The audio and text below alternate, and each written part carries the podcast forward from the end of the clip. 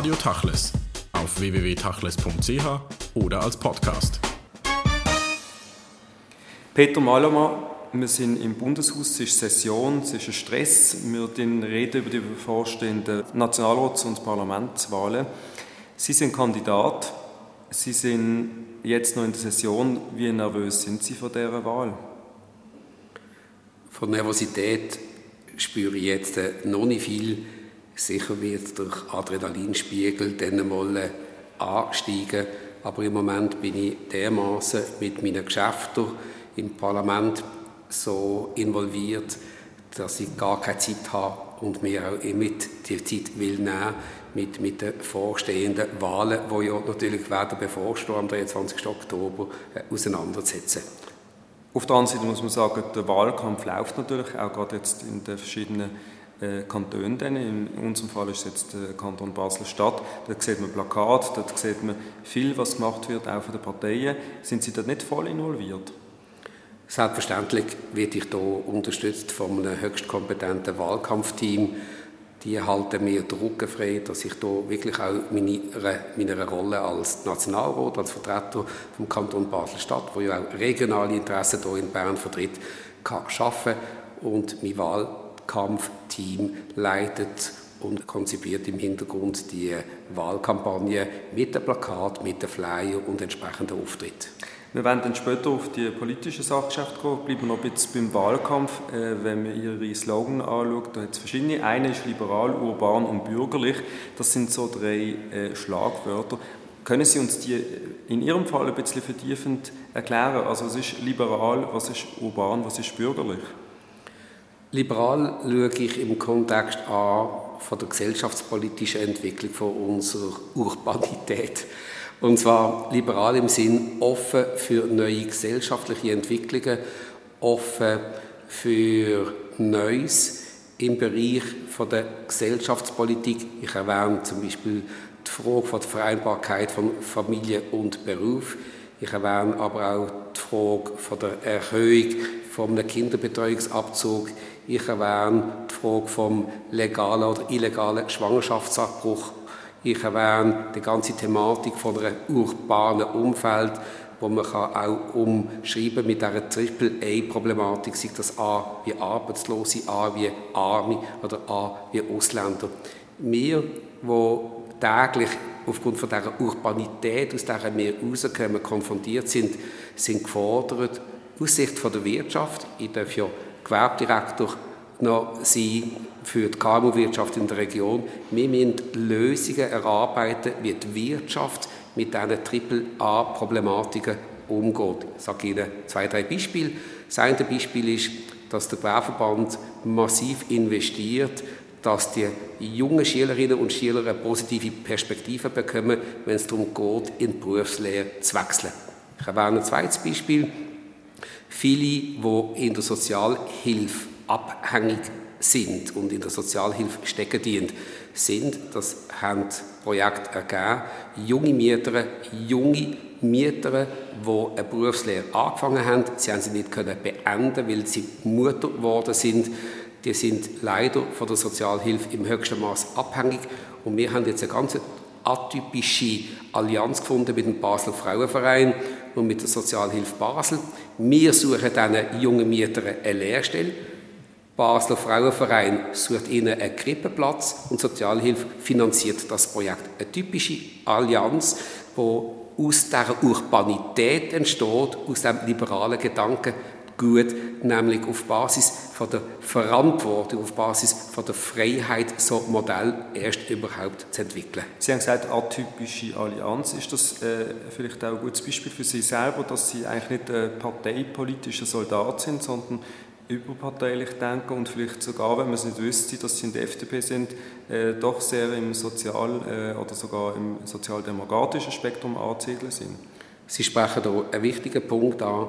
Für mich steht von Anfang an fest, seit ich aus dem Revoluzeralter draußen bin, vom älteren Haus, dass die Wirtschaft eine soziale und eine ökologische Verantwortung muss wahrnehmen muss. Ich merke das im Umgang mit den Jugendlichen wenn sie es heute nicht schaffen, den Jugendlichen eine positive Berufsperspektive auf den Weg zu geben, dann werden die Folgekosten für Arbeitslosigkeit, Sozialhilfeabhängigkeit oder das Fallen durch das soziale Netz für uns, für unsere Gesellschaft dermaßen groß, dass wir heute die maximale Verantwortung erkennen und auch wahrnehmen. Darum auch die vorhergehenden Beispiele. Also einfach wirtschaften, wirtschaften, wirtschaften im Sinne von aber mit den Steuern weniger Papier, mehr Parkplätze, weniger Gebühren und Abgaben. Das allein kann es nicht sein. Man muss auch bereit sein, die Hand zu reichen, wenn man dann etwas will haben von der Gegenseite. Das heißt, inhaltlich ist sehr viel Sozialdemokratie bei Ihnen vorhanden, aber strukturell sehr viel FDP. In der Tat, liberal heißt für mich Denkmuster wie Freiheit, wie Hochhalten der Werte, wie Freiraum, wie Verantwortungsbewusstsein und in diesem Denkmuster abgeleitet dann die soziale und die ökologische Verantwortung. Heißt zum Beispiel, wenn es um ökologische Verantwortung geht, dass jeder selber eine Verantwortung wahrzunehmen hat, wie er zum Beispiel mit der Mobilität oder mit, der, mit dem Erwärmen von seiner Wohnung umgeht. Allerdings bin ich dann halt auch der, der sagt, wenn der freie Markt, wenn die Freiheit ausgenutzt wird, ja, dann braucht es restriktive Mechanismen, die den bestrafen, wo zum Beispiel übermäßig CO2 ausstoßen. Aber letztlich fragt sich doch, äh, wir haben ja so eine angestammte Parteienlandschaft, das, die wird immer wieder ein bisschen aufgelockert durch neue Parteien, im Moment sind es gerade die Grünliberalen. Wie viel Sinn macht eigentlich das noch, dass man sich als Politiker zuerst einmal auch ein Parteiprogramm muss unterwerfen und dann, wie Sie werben für Ihre Homepage, mit Mut und Verstand wahrscheinlich die Grenze auch muss sprengen? Ich bin seit 21 Jahren bin, bin ich Mitglied von der FDP, ich bin Mitglied vom unteren Quartierverein Kleinbasel und bin dort groß geworden. Und für mich hat sich von dem her nicht die Frage gestellt, soll ich jetzt eine Partei wechseln, nur weil ich, vielleicht will ich auf der einen politischen Abstimmungsschiene eher bei den Grünliberalen bin, bei Fragen von der nationalen Sicherheit eher auf der SVP-Schiene, in Fragen von Familie eher auf der CVP-Schiene.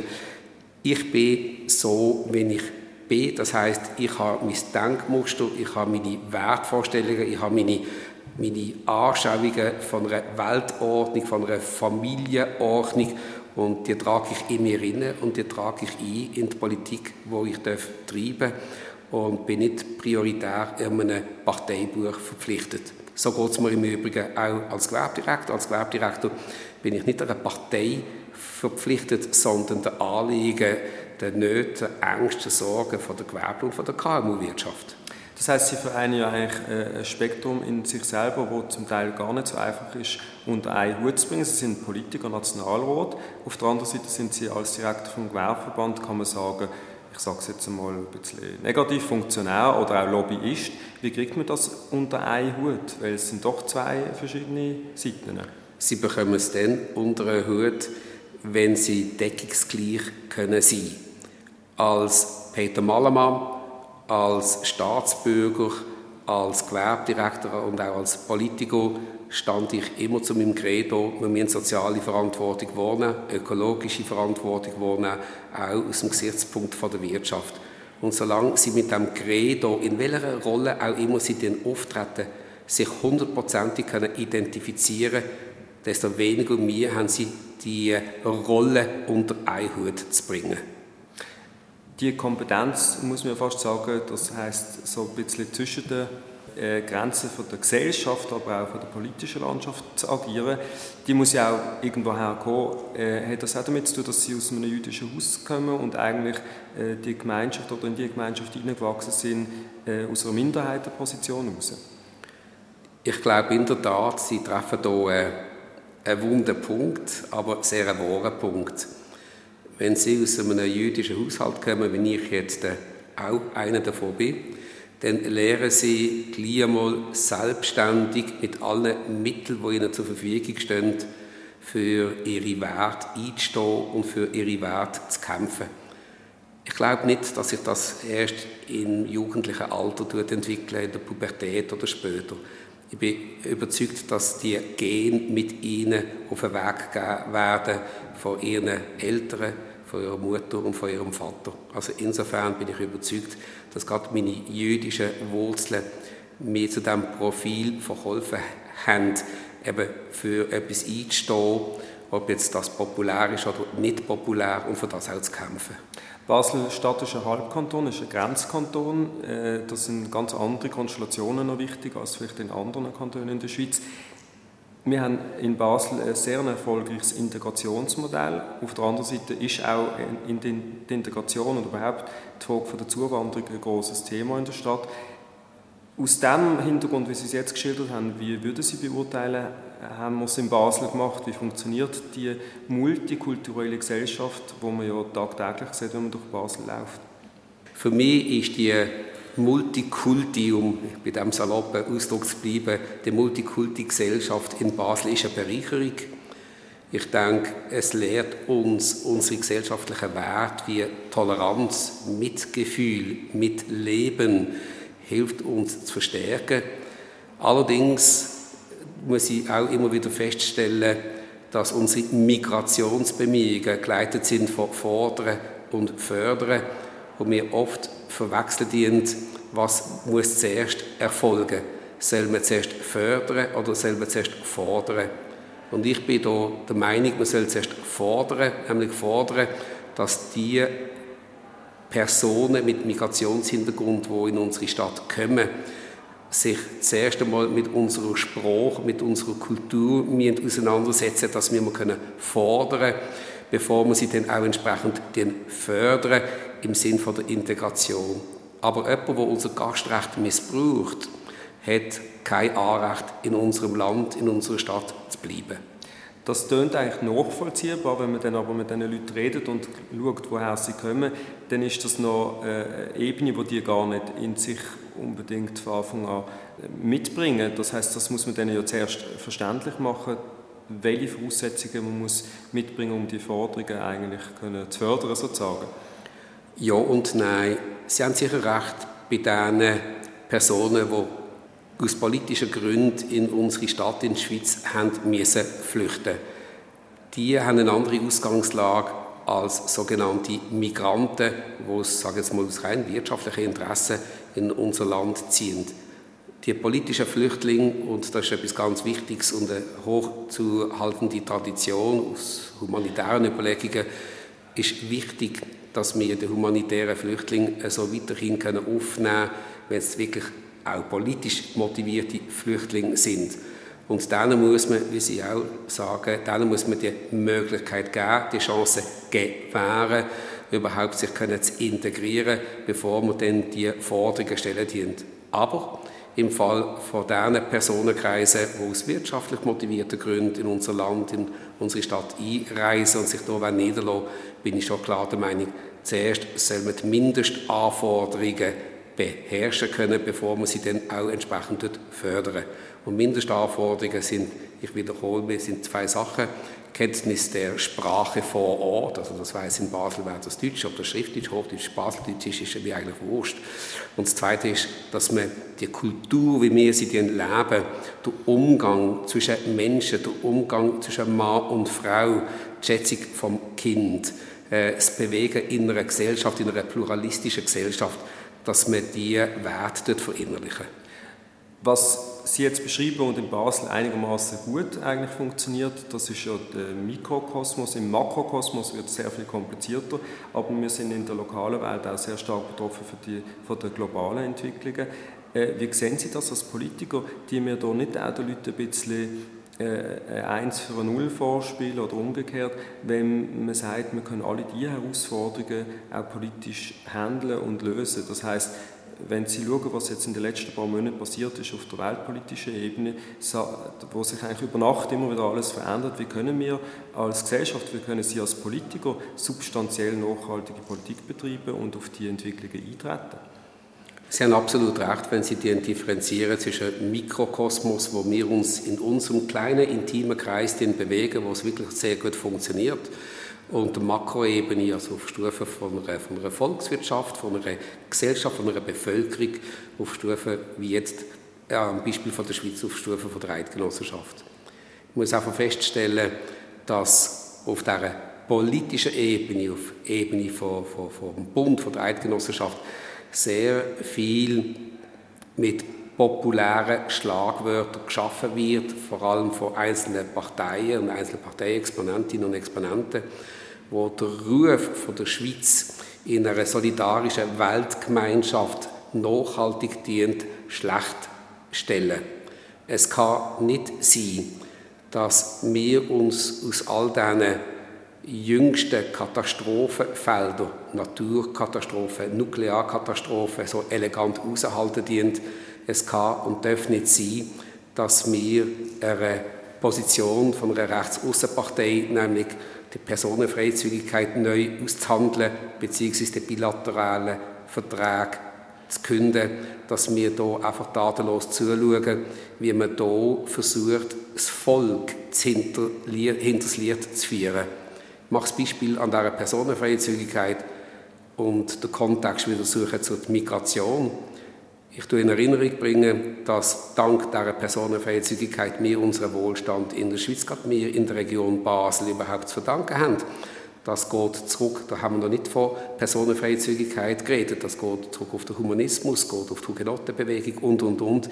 Unser Basel, unsere Seidenbandindustrie, unser Buchdruck, die Universität, die älteste von der Schweiz, die Entwicklung von der Life Science Industrie, wie wir sie heute erleben, wäre eigentlich ohne diese ganze Bewegung von Völkergemeinschaften, von Migrationsbewegungen vorstellbar. Und umso bedauerlicher finde ich es, dass wir auf Makroebene, wie Sie es erwähnt haben, dass man hier mit populistischen Schlagwörtern das will in Frage stellen.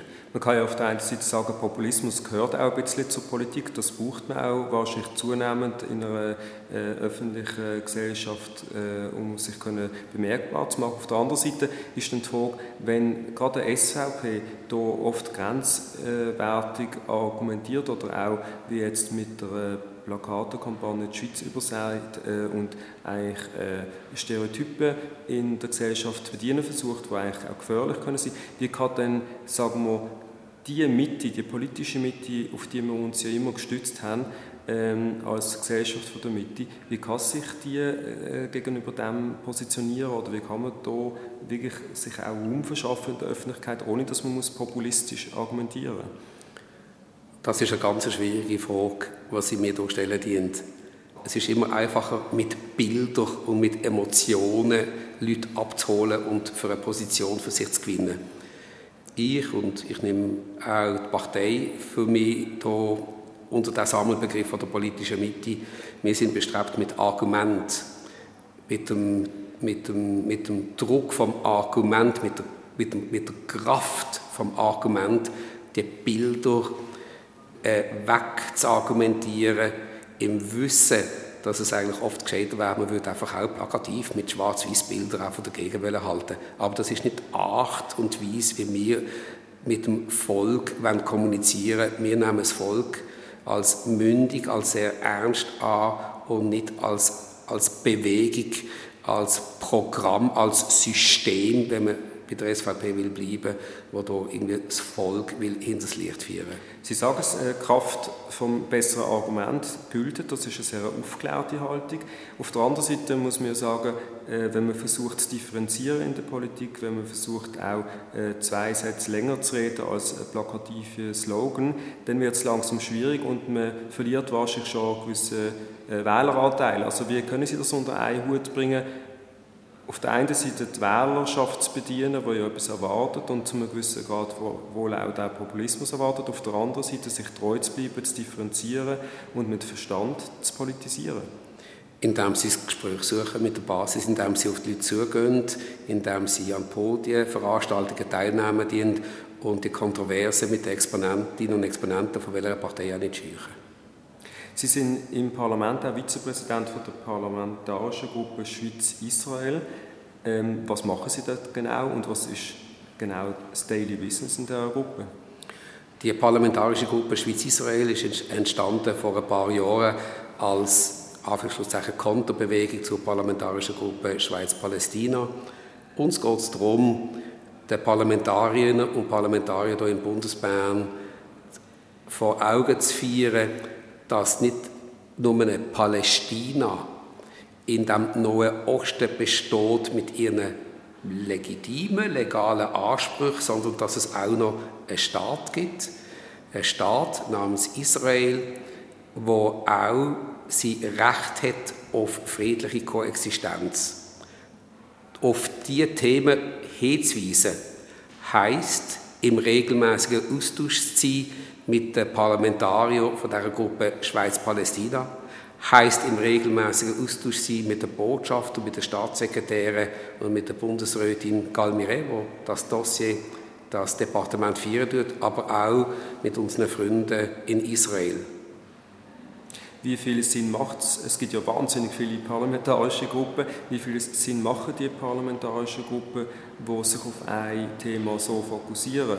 Ähm, ich nehme jetzt mal das Beispiel Israel und Palästina. Die einen sind in der einen Gruppe, die anderen sind in der anderen Gruppe. Ist es nicht sinnvoller, dass man eigentlich anstatt äh, selektive Gruppen zu bilden, dass man eine Gruppe ausbildet, wo man eben alle Standpunkte drin vereinen kann? Sie haben absolut recht. Hundertprozentig unterschreibe ich die Aussage von Ihnen. Der Weg muss sein. Wir sind jetzt aber noch nicht so weit. Das wird vielleicht das Thema werden, denn das nächste Jahr nach diesen Parlamentswahlen. Das Ziel kann ja nicht sein, dass wir jetzt hier getrennt marschieren, die, eine pro Palästina und die andere pro Israel, pro Koexistenz und, und, und, sondern das Ziel muss sein, dass wir gemeinsam eine Gruppe schaffen aus beiden splitterparlamentarischen Gruppen, eine parlamentarische Gruppe nach Osten und versucht gemeinsam am runden Tisch Lösungen zu erarbeiten. Jetzt stellen wir einfach fest, dass die parlamentarische Gruppe Schweiz-Palästina sehr einseitig kommuniziert und auch meine Kolleginnen und Kollegen im Parlament bearbeiten, im, wirklich im Sinn von der palästinensischen Exponenten, wo jetzt ja dann wieder aktuell werden sie, wenn es dann darum geht, in der UNO-Versammlung dann für die Rechte Palästinas einzustehen. Und wir auf der anderen Seite müssen immer darauf hinweisen, hey, hört, es gibt nicht nur diese Seite, es gibt auch noch eine Israel-Seite, es gibt auch noch einen Gazastreifen, wo täglich hunderte, jährlich tausende Raketen abgeführt werden, von denen redet einfach auf der anderen Seite niemand. Und der Austausch, der braucht es und der wäre sicher einfacher, wenn wir eine Gruppe hätten, die sich nicht gegenseitig noch hier in der Schweiz nicht bekämpfen so weit darf ich nicht gehen, aber sich gegenseitig das Leben schwer macht. Sie sind auch in der Sicherheitspolitischen Kommission. Wie viel, äh, oder anders gefragt, wie sehr ist das Thema Sicherheit in den letzten paar Jahren dominant worden in der politischen Agenda, sodass man alle anderen Themen dem untergeordnet hat. Man hat ja so den Eindruck seit 9-11, dass alles muss der Sicherheit untergeordnet werden, das merkt man am Flughafen. Und aus dem heraus tut sich dann eine Gesellschaftspolitik etablieren. In der Tat, in der Sicherheitspolitischen Kommission dreht sich natürlich typisch alles um die nationale Sicherheit. Die große Diskussion, die wir führen dienen, ist, was bestimmt die nationale Sicherheit? Wir haben den einen Flügel, der sagt, die nationale Sicherheit entscheidet sich im Schützengraben an der Landesgrenze. Und es gibt dann der pazifistische Flügel bei uns in der Sicherheitspolitischen Kommission, der sagt, wir brauchen eigentlich gar nichts wenn wir gar nichts haben, in dem Sinne keinen Schutz, keine Grenzpolizei, dann äh, werden wir auch so zum Frieden kommen. Und dann gibt es Positionen, wenn ich sie vertrete, ich sage, die Sicherheit von der Schweiz entscheidet sich nicht im Schützengraben, auch nicht an der Landesgrenze, sondern mitten und im Ausland. Und die Thematik treibt uns oder mich dahin, dass man sagt, wir können uns nur schützen, wir können nur Europa schützen, wir können nur unsere, unsere Gesellschaft schützen, wenn wir auch bereit sind, aufeinander zuzugehen und nicht uns von jemandem etwas aufsetzen sondern wenn jeder auf Basis von demokratischen Strukturen seine freiheitliche Verantwortung kann wahrnehmen kann. Das braucht aber sehr viel Arbeit und das ist mehr oder weniger ein Visionärsziel, das ist mir auch klar. Ich stelle im Gegenteil jetzt äh, mehr und mehr fest, dass man sich wieder will zurückstufen will, man sich zurücknehmen zur nationalen Grenze. Man will sich wieder mehr schützen. Europa zeigt das jetzt gerade extrem, aber auch wenn Sie jetzt einen Blick in Maghreb oder in Neue Osten oder nach Afrika werfen, die, auch dort sehen Sie wieder nicht öffnen, sondern zurückziehen zu den, in den, innerhalb der nationalen Grenze. Und das ist nicht förderlich für fürs Ermöglichen von einem Weltfrieden. Das heißt, sie denken über die Grenze raus, sie denken auch in größeren Räumen. Äh, wahrscheinlich ist das auch ein Approach, den sie haben in der Kommission für, ähm, äh, für Wissenschaft und Bildung. Dort sind sie Vizepräsident. Ist das etwas, wo man kann sagen, tut ein bisschen die sicherheitspolitische Arbeit kontrastieren, indem man eben äh, konstruktiv Themen kann angehen und sich vernetzen? Das ist hundertprozentig richtig, Ihre Vorstellung. Der Blick fürs Wesentliche, der Blick nicht auf den Mikrokosmos, der Blick auf das globale Umfeld ist für mich auch die Grundhaltung im Bereich der Bildung, eben nicht davon auszugehen, dass Bildung sich in einem innerschweizerischen Wettbewerb muss abspielen muss. Wir sind falsch, wenn wir glauben, der Wettbewerb spielt zwischen Basel-Liestel auf Bereich Fachhochschule, auf Stufe von der Universität zwischen Basel und Zürich oder Zürich-Genf. Nein. Wir müssen erkennen, dass am Beispiel von der Universität, unsere Leitindustrie, Spitzenmedizin, Nanotechnologie, Life Science, dort läuft der Wettbewerb zwischen Basel, Boston, Shanghai, St. Petersburg und Singapur. Und wir müssen den Fokus auf die globalen Bildungsmärkte, auf den Wettbewerb von diesen Bildungsmärkten richten und nicht das, was wir zurzeit machen in der aktuellen Politik, nämlich in dem starren föderalistischen Konzept ehrlos umeinander Mittel verteilen Jetzt muss man allerdings sagen, für den Raum Basel ist es nicht unbedingt Politik, sondern eine Firma, die eigentlich die Vision umgesetzt hat, nämlich Novartis mit dem Novartis Campus. Und wer das schon mal gesehen hat, äh, muss sich eigentlich eingestehen, da ist äh, auf 50 Jahre vorausgedacht worden, wie es die Politik vielleicht nicht machen kann.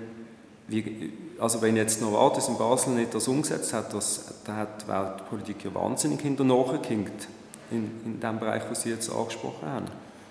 Ich glaube ganz grundsätzlich, dass die Politik der Wirtschaft oder der Gesellschaft nachhinken tut. Ich finde das auch ein gutes Beispiel, was Sie erwähnen mit dem Campus. Novartis hat mit dem Campus hat sie wirklich ein Exempel statuiert, das zeigen tut, dass gerade Bildung, Innovation, Forschung und Entwicklung nicht Standort allein gebunden ist, sondern im Rahmen von einem globalen Netzwerk muss gesehen werden. Und wir wissen auch von anderen Pharma-, Chemie-, Life Science-Industrien, wo jetzt das Novartis Campus als Exempel nehmen und sich auch weltweit global dient zersiedeln und von diesen lokalen Know-how profitieren und das einbringen in die Weiterentwicklung von ihren Medikamenten oder von ihren Dienstleistungen.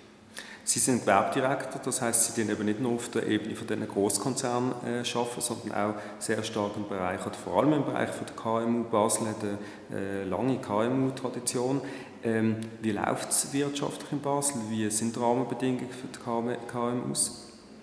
Wir haben das außerordentliche Glück, dass die KMU, oder beschränkt auf den gewerblichen Teil der KMU-Wirtschaft, wir jeden dritten bis fünften Franken können verdienen dank der Existenz von der Life Science Industrie. Die Life Science Industrie vergibt Bauaufträge, ich denke an Actelion, an Roche, ich denke an Novartis Campus, ich denke an Syngenta. Das sind alles direkte Aufträge, wo davon das Baugewerbe profitiert. Bei diesen zig Zehntausenden von Arbeitsplätzen, die die Life Science beschäftigen, da wird Einkommen generiert, wo wieder zugutekommt im Gastgewerbe, der Hotellerie, im Coiffeurbetrieb, im Treuhänder, im Restaurationsbetrieb. Und von dem her haben wir auch das große Glück und von dem her sind wir auch in der Verantwortung dafür zu sorgen, dass wir von der gewerblichen Wirtschaft alles machen dienen, dass die Life Science die besten Voraussetzungen bekommt und weiterhin kann halten kann dass sie an unserem Standort in Basel auch weiterhin wird und kann investieren. Auf der Schweizer Ebene oder mit Blick auf die Schweiz eigentlich insgesamt gesehen, kommt Basel eigentlich immer ein bisschen zu kurz, ist aber ein wesentlicher Wirtschaftsmotor, hat allerdings nur, weil es ein Halbkanton ist, äh, fünf Sitze im Nationalrat, um die sich jetzt viele Leute und auch Sie kämpfen. Äh, finden Sie, muss man da in neue Richtungen denken? Muss es eine Vereinigung geben zwischen beiden Basel oder wie soll man sich besser positionieren im schweizerischen föderalistischen Umfeld? Leider ist die Sicht, wie Sie sie jetzt gerade beschrieben haben, richtig. Basel wird nicht als die Region wahrgenommen, wo sie ist. Sie ist die zweitstärkste Wirtschaftsregion in der Schweiz. Sie ist Basel-Stadt mindestens, ist Finanzgeber, sie zahlt ein in den nationalen Ausgleichstopf. Wir sind eingangs hier auf der Nord-Süd-Achse. Wir haben den Rheinhafen, 80-90 Prozent vom Import auf Schiff läuft über Basel und viele Beispiele mehr. Basel wird allerdings in Bern kaum wahrgenommen, unter anderem halt auch, weil wir das größte Handicap haben hier in der Region, in der Schweiz, dass wir die politische Zersplitterung haben von dieser Region. Auf rund 50, 60 Quadratkilometer haben wir Kantone Basel-Stadt, Basel-Land, Aargau mit dem Fricktal und Dorneck mit dem Kanton Solothurn. Und die politische Zersplitterung heißt für uns, Grenzen, politische Kantonsgrenzen überspringen, heißt sich mit dem Nachbar müssen in Verhandlungen begeben, wenn es um Staatsverträge geht, wie für die Volksschule, wie für die Universität oder für die Spitäler. Und es ist ja unwahrscheinlich, wenn ich mir immer wieder die Zahl in Erinnerung bringe, es gibt 120, rund 120 Verträge, Staatsverträge zwischen Kanton Basel-Stadt und Basel-Landschaft. Gleich viele Verträge, wie es gibt zwischen der Schweiz und der EU. Da stimmt einfach etwas nicht. Wir investieren viel zu viel Reserven und Ressourcen, wenn es darum geht, von Kanton zu Kanton zu Lösungen zu kommen, als wenn wir einen Vollkanton hätten oder natürlich am liebsten eine Metropolitanregion Nordwestschweiz, wie ich mir eigentlich die ganze Schweiz würde wünschen, wenn sie aufteilt wäre in Wirtschaftsregionen, in Wohnregionen, in Mobilitätsräumen. Das würde sicher nicht nur mehr Ressourcen sparen, sondern würde dazu uns verhelfen, unsere Mittel noch viel gezielter in dem globalen Wettbewerb einzusetzen. Gut. Darum, darum ist auch immer meine Forderung an Wählerinnen und Wähler, wählen Sie doch bitte Nationalräte, Ständeräte, Regierungsräte, Grossräte, wo auch wenn sie nur kantonal gewählt sind, eben regionale Verantwortung wahrnehmen dient. Aber das ist natürlich die Quadratur vom Kreis, was ich jetzt hier erzähle, weil auf der einen Seite gibt es die Wirtschaftsräume, aber die politischen Räume, die ja vorgegeben sind, die sind viel kleiner. Die Wirtschaft, wo ja der Politik immer zwei Schritte voraus sind, wie Sie vorher auch gesagt haben, ähm, macht dann halt, was sie will und die Politik tut regional in ihren kleinen ähm, Möglichkeiten hinterher. Also was wäre, um das abzukürzen, die Lösung, was würden Sie sich wünschen, ganz konkret, dass man die Schweiz neu aufteilt? Die Lösung, die Lösung wäre in einer ersten Phase, die Gemeinden zu fusionieren, Kantone zu fusionieren in sogenannte Wirtschaftsräume, wo man geografisch wunderbar kann fassen in fünf so Wirtschafts- oder Metropolitanräume und dass dann die Bundespolitik sich immer nur noch stur und streng nach diesen Metropolitanräumen würde sich ausrichten. Letzte Frage. Wir haben Session. Sie fahren jeden Tag oder fast jeden Tag nach Bern von Basel. Was denken Sie im Zug, wenn Sie nach Bern fahren von Basel? Ich denke an meine Dossier, ich lese meine Dossier, ich schreibe meine Reden schreiben und wenn ich einen guten Kollegen oder einen guten Freund treffe, dann trinke ich mit ihm noch den Kaffee dazu. Und Sie hoffen natürlich, dass Sie weiterhin nach Bern fahren, auch nach der Wahl. Gibt es noch eine andere Perspektive für Sie, die auch wichtig ist, neben der äh, Bundespolitik? Ich habe das Glück, dass ich eine reizvolle Arbeit habe mit der Direktion vom Gewerbeverband. Da stehen Aufgaben an. Das Zweite ist, politisch kann ich mir gar nicht vorstellen, von der Bildfläche zu verabschieden. Abgesehen davon will ich auch gar noch nicht. Ich will ja weiterhin im Nationalrat bleiben. Und das Dritte, ich habe eine wunderbare Familie und äh, freue mich natürlich, wenn ich Freiräume habe, wo mir es erlauben tut, mit der Familie Wochenende oder mal Abend zu verbringen. Peter Malamer, vielen Dank für das Gespräch.